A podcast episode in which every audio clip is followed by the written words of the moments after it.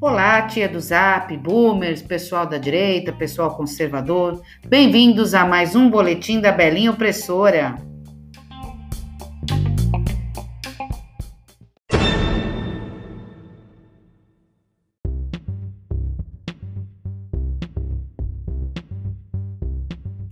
Bom dia a todos, menos para a Rede Globo. O, doleiro Dário Messer afirmou ao Ministério Público Federal do Rio de Janeiro que repassou grandes quantias de dólares à família Marinho desde o início dos anos 90. No depoimento realizado em 24 de junho deste ano, ao qual a revista Veja teve acesso, consta em um dos anexos que Messer entregou pacotes de dinheiro dentro da sede da Rede Globo, no Jardim Botânico, no Rio de Janeiro. As visitas eram frequentes cerca de três vezes por semana, e as quantias fornecidas aos marinhos variava entre 50 mil dólares a 300 mil dólares. Evidentemente, a Rede Globo emitiu nota negando todas as acusações, alegando ainda que a delação não é acompanhada de provas das afirmações de Messer. Ao entrar no serviço de delação premiada, o réu deverá informar à polícia e à justiça tudo o que sabe: nomes, dados, endereços, telefones, locais em que os comparsas costumam frequentar e eventuais esconderijos. Ele não precisa apresentar provas, mas é necessário que, no decorrer das investigações, a polícia consiga confirmar que as informações são verdadeiras. Antes de determinar a pena sob delação premiada, o juiz faz uma avaliação decidindo se as informações prestadas pelo réu ajudaram ou não na elucidação do crime e na prisão de outros envolvidos.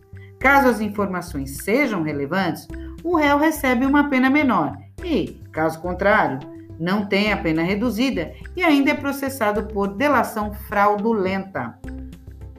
Na condição de doleiro mor do Brasil, Messer servia como fiador de transações realizadas por outros doleiros menores fazendo com que, ainda que indiretamente, ele tivesse participação em centenas de operações ilegais. Por isso, as autoridades brasileiras o consideram uma espécie de instituição financeira própria. Segundo a revista Veja, por exemplo, o doleiro Benjamin Katz, tido como um dos operadores do ex-deputado Eduardo Cunha, era cliente de Messer ele também teria participado do esquema que lavou dinheiro para o ex-governador do Rio, Sérgio Cabral. É preciso salientar que Messer, além do acordo de delação, irá restituir um bilhão de reais aos cofres públicos.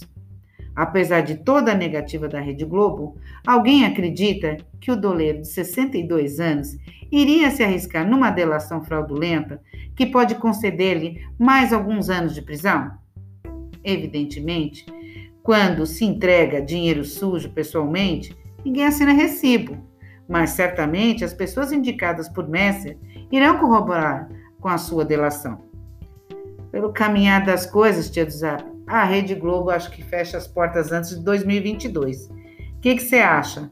Eu acho que tá feio pro lado da Rede Globo, hein?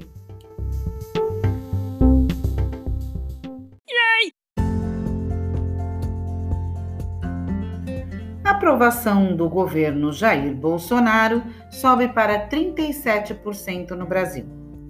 O índice de aprovação do governo do presidente do Brasil, Jair Bolsonaro, subiu para 37%, a maior percentagem desde que assumiu o poder em 2019, apesar de sua gestão questionada durante a pandemia provocada pelo novo coronavírus. Essa é a manchete de um jornal português. Abri a matéria e o jornalista limitou-se a explicar a metodologia da pesquisa e seus resultados em apenas dois parágrafos. Os outros seis eram somente reclamando que Bolsonaro não acredita em pesquisas, que é irônico, que é um negacionista do Covid-19, que morreram 106 mil pessoas no Brasil, etc, etc. Meu Deus, essa gente não cansa. Mas na sequência eu leio uma matéria de outro portal português com o título Antigo presidente brasileiro Michel Temer não vê disposição do Congresso para destituir Bolsonaro. O ex-presidente do Brasil, Michel Temer, afirmou não ver predisposição no Congresso do país para iniciar um processo de destituição contra o sucessor no cargo e atual chefe do Estado, Jair Bolsonaro. A matéria narra a ida de Temer ao Líbano, pergunta ao ex-presidente sobre o cenário político e depois lá vem com a ladainha de Covid-19. Questionado sobre se Bolsonaro devia ser processado internacionalmente pela gestão da crise sanitária, como foi pedido por muitos estados, Temer concluiu: Não me parece ser o caso. Apesar das diferenças na concepção do problema, não houve falhas importantes sobretudo graças à colaboração entre o governo federal e os estados. E claro, para encerrar, o jornalista escreve: no total, o país sul-americano soma 106 mil mortes e 3 milhões de infectados pelo novo coronavírus desde o início da pandemia, registrado oficialmente no país em 26 de fevereiro. Como diz meu querido presidente Bolsonaro, Pode me chamar de tudo, menos de corrupto, porra!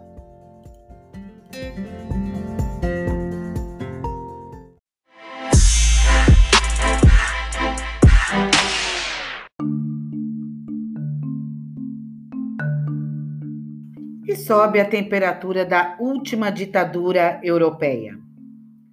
Pressão sobre Lukashenko aumenta nas ruas, enquanto União Europeia dá luz verde às sanções. Os chefes da diplomacia da União Europeia acordaram nesta sexta-feira impor sanções ao regime de Minsk na sequência das eleições presidenciais de domingo passado, visando os responsáveis pela alegada fraude nos resultados e pela repressão violenta das manifestações.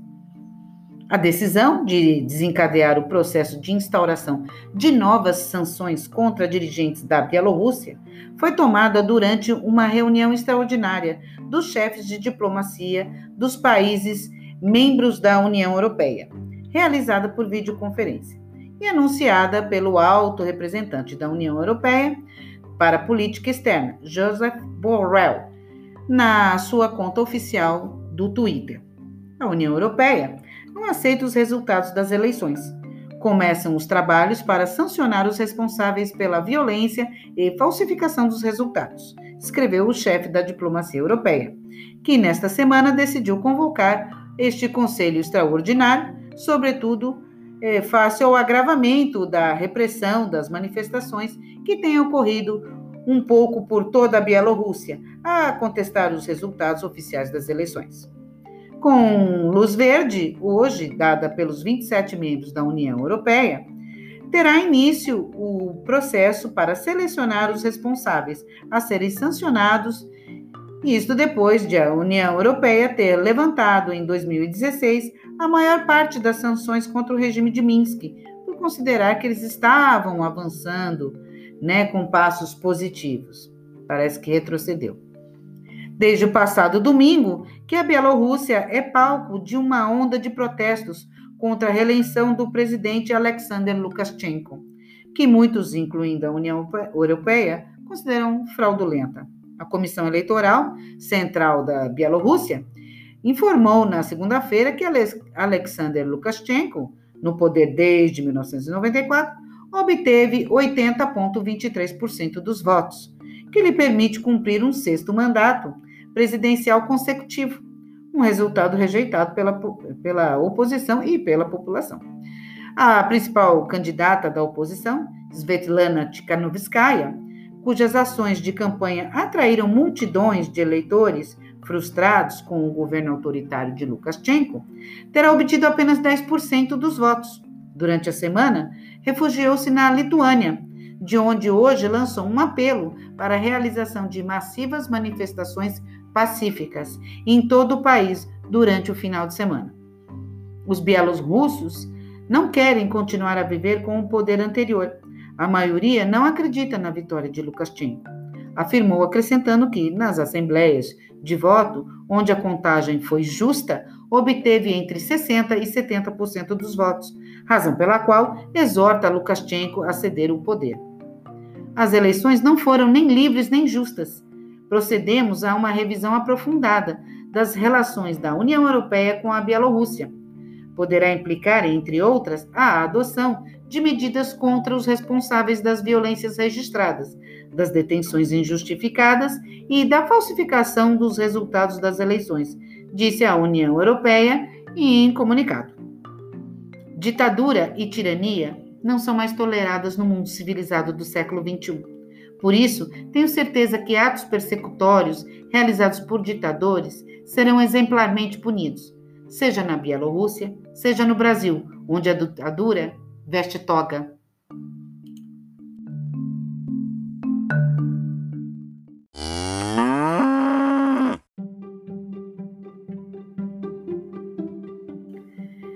Nuestra hermanita Argentina continua encerrada. A Argentina estende quarentena pela décima vez e endurece restrições. O presidente argentino anunciou hoje a extensão do isolamento social, mais prolongado do mundo, até dia 30 de agosto, negando que exista uma quarentena. Anunciou ainda o endurecimento das restrições em várias áreas, onde o contágio cresce de forma preocupante. Vamos manter o sistema atual, com algumas correções até 30 de agosto. Nas zonas vermelhas, onde o contágio cresce, vamos voltar à fase 1. Nos outros lugares, vamos continuar com o sistema, mas peço que não haja encontros sociais, anunciou o presidente Alberto Fernandes. Fernandes procurou não pronunciar a palavra quarentena e preferiu classificar o regresso a um isolamento total nas áreas onde o vírus passou a circular de forma preocupante como fase 1. No resto do país, onde a quarentena continua sem modificações, preferiu referir-se como isolamento sanitário. Continuamos a falar sobre quarentena, sem que na Argentina exista quarentena, porque as pessoas circulam, porque as lojas abriram e porque a atividade industrial funciona acima dos 90%. Minimizou para, contrariamente, anunciar que 17 distritos, os mais importantes do país, continuarão em isolamento sanitário e que outros cinco passaram à fase 1 de quarentena total.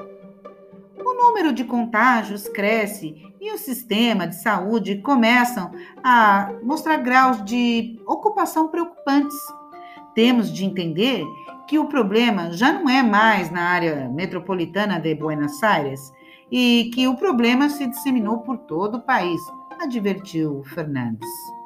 O presidente argentino reconheceu o nível de cansaço dos argentinos, que atravessam 147 dias de quarentena, que ainda se estenderá por pelo menos mais 16.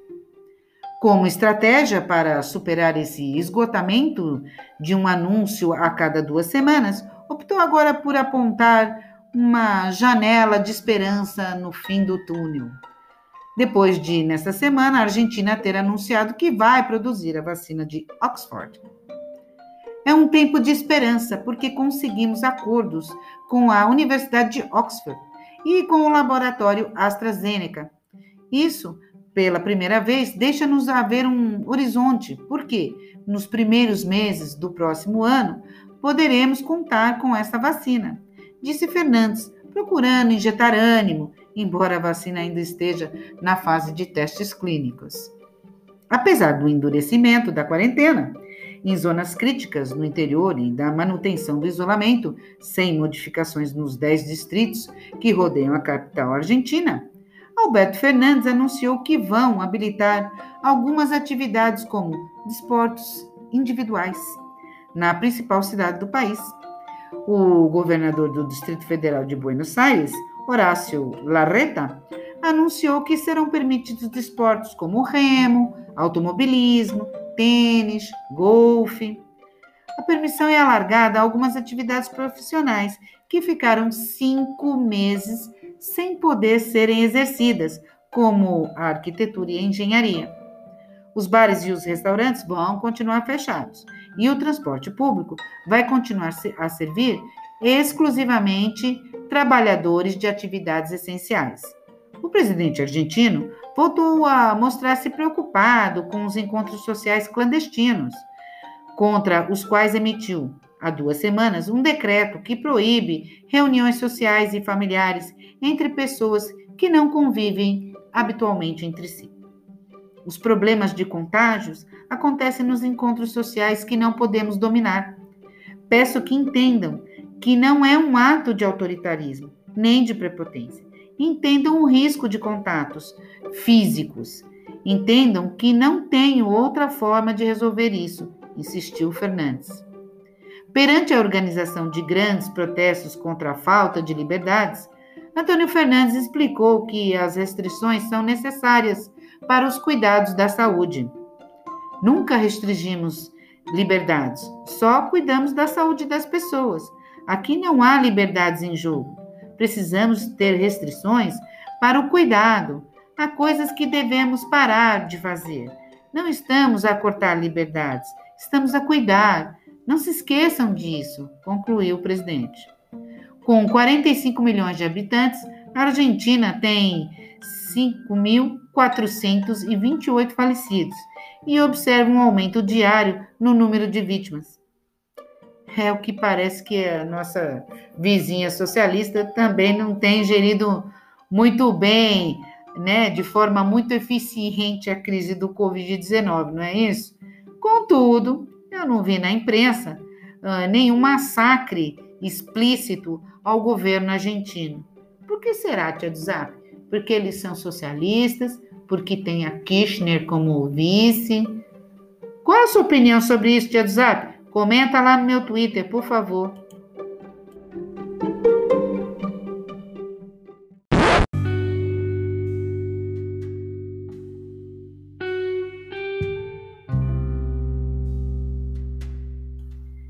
Parece que as coisas não andam bem para a Igreja Universal do Reino de Deus em Angola.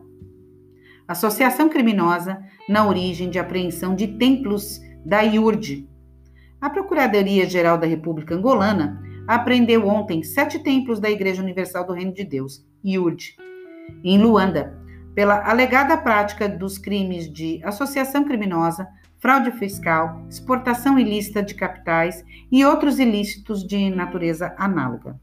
Segundo uma nota da Procuradoria-Geral da República, foram apreendidas as catedrais de Alvalade, Maculusso, Morro Bento, Patriota, Benfica, Cazenga e Viana sendo instituído como fiel depositário um Instituto Nacional de Assuntos Religiosos, enquanto decorre o processo crime junto ao Serviço de Investigação Criminal.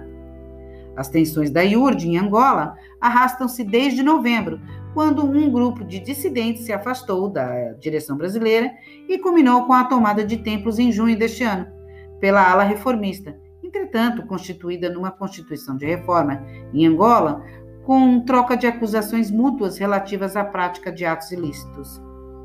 O conflito deu origem à abertura de processo crime na PGR e subiu à esfera diplomática, com o presidente Jair Bolsonaro, eh, a João Lourenço, presidente de Angola, garantias de proteção dos pastores brasileiros e do patrimônio da igreja, com o chefe de Estado angolano a prometer um tratamento adequado do assunto na justiça. A comissão de reforma destituiu, em finais de julho, a direção e elegeu novos membros, pondo igualmente o fim dos serviços missionários brasileiros. Decisões publicadas numa ata da IURD da Angola diz, dizem ser ilícita.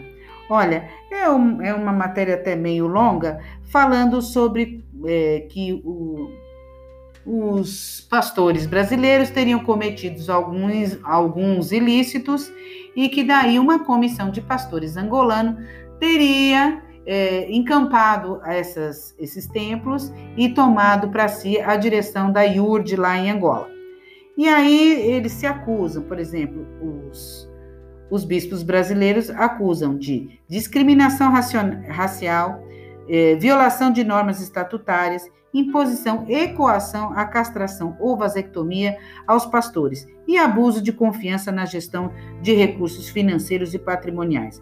Isso seria uma das razões da destituição de, de, de alguns pastores brasileiros, e aí eles também falam que os angolanos também fazem isso. Enfim, ficou um clima muito tenso lá E agora a, a Procuradoria-Geral da República de Angola interviu no assunto e congelou tudo lá. Não sei o que, que vai acontecer, mas que não está muito legal essa história lá, não está muito bem explicada, seja para um lado, seja para o outro. É, eu acho que os dois estão errados, na minha opinião. Mas, né? Não sei.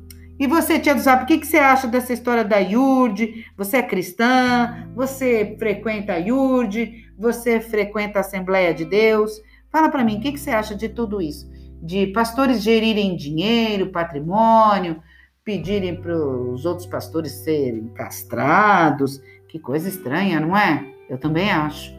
Comenta para mim lá no meu post do Twitter, por favor.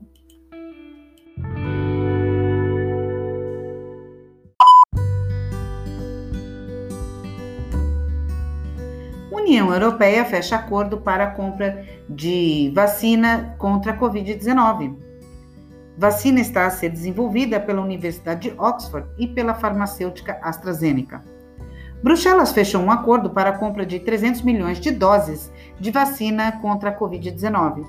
O anúncio foi feito pela, pela presidente da Comissão Europeia, Ursula von der Leyen, dando conta que o acordo prevê ainda a compra de um adicional de 100 milhões de doses.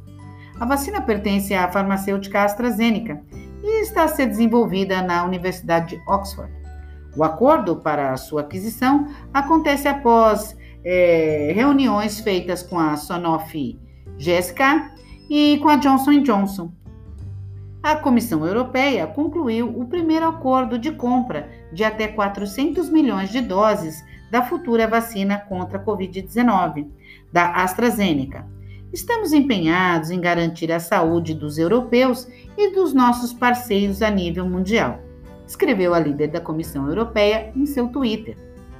Assim que se prove que a vacina é segura e eficaz contra a Covid-19, a comissão irá adquirir 300 milhões de doses, da mesma com uma opção de compra de mais 100 milhões de doses, em nome dos Estados-membros da União Europeia.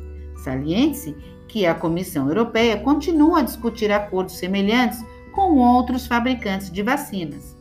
A candidata à vacina da AstraZeneca já se encontra na fase 2-3 de ensaios clínicos em larga escala, após resultados promissores na fase 1-2, no que diz respeito à segurança e imunogenicidade. Stella Kyriakides, comissária da Saúde e Segurança Alimentar, afirmou nesta sexta-feira que chegou ao primeiro acordo europeu para aquisição de uma vacina, após semanas de negociações. Gostaria de agradecer à AstraZeneca pelo seu empenho neste acordo, importante para os nossos cidadãos. Continuaremos a trabalhar de forma incansável para trazer mais candidatos para o nosso portfólio de vacinas na União Europeia, acrescentou. O acordo aprovado será financiado pelo Instrumento de Apoio de Emergência, que dispõe de fundos dedicados à criação de uma carteira de potenciais vacinas, com diferentes perfis e produzidas por diferentes empresas. E eu me pergunto por que, que eles não compraram a vacina russa, que já está sendo comercializada? Ou a vacina chinesa, que o Dória permitiu que fosse testada em paulistanos? Por que, né, minha gente? Por que, que a União Europeia decidiu essa de Oxford? Ah, o que, que você acha, tia do Zap? Comenta para mim lá no meu Twitter. Tô curiosa para saber sua opinião.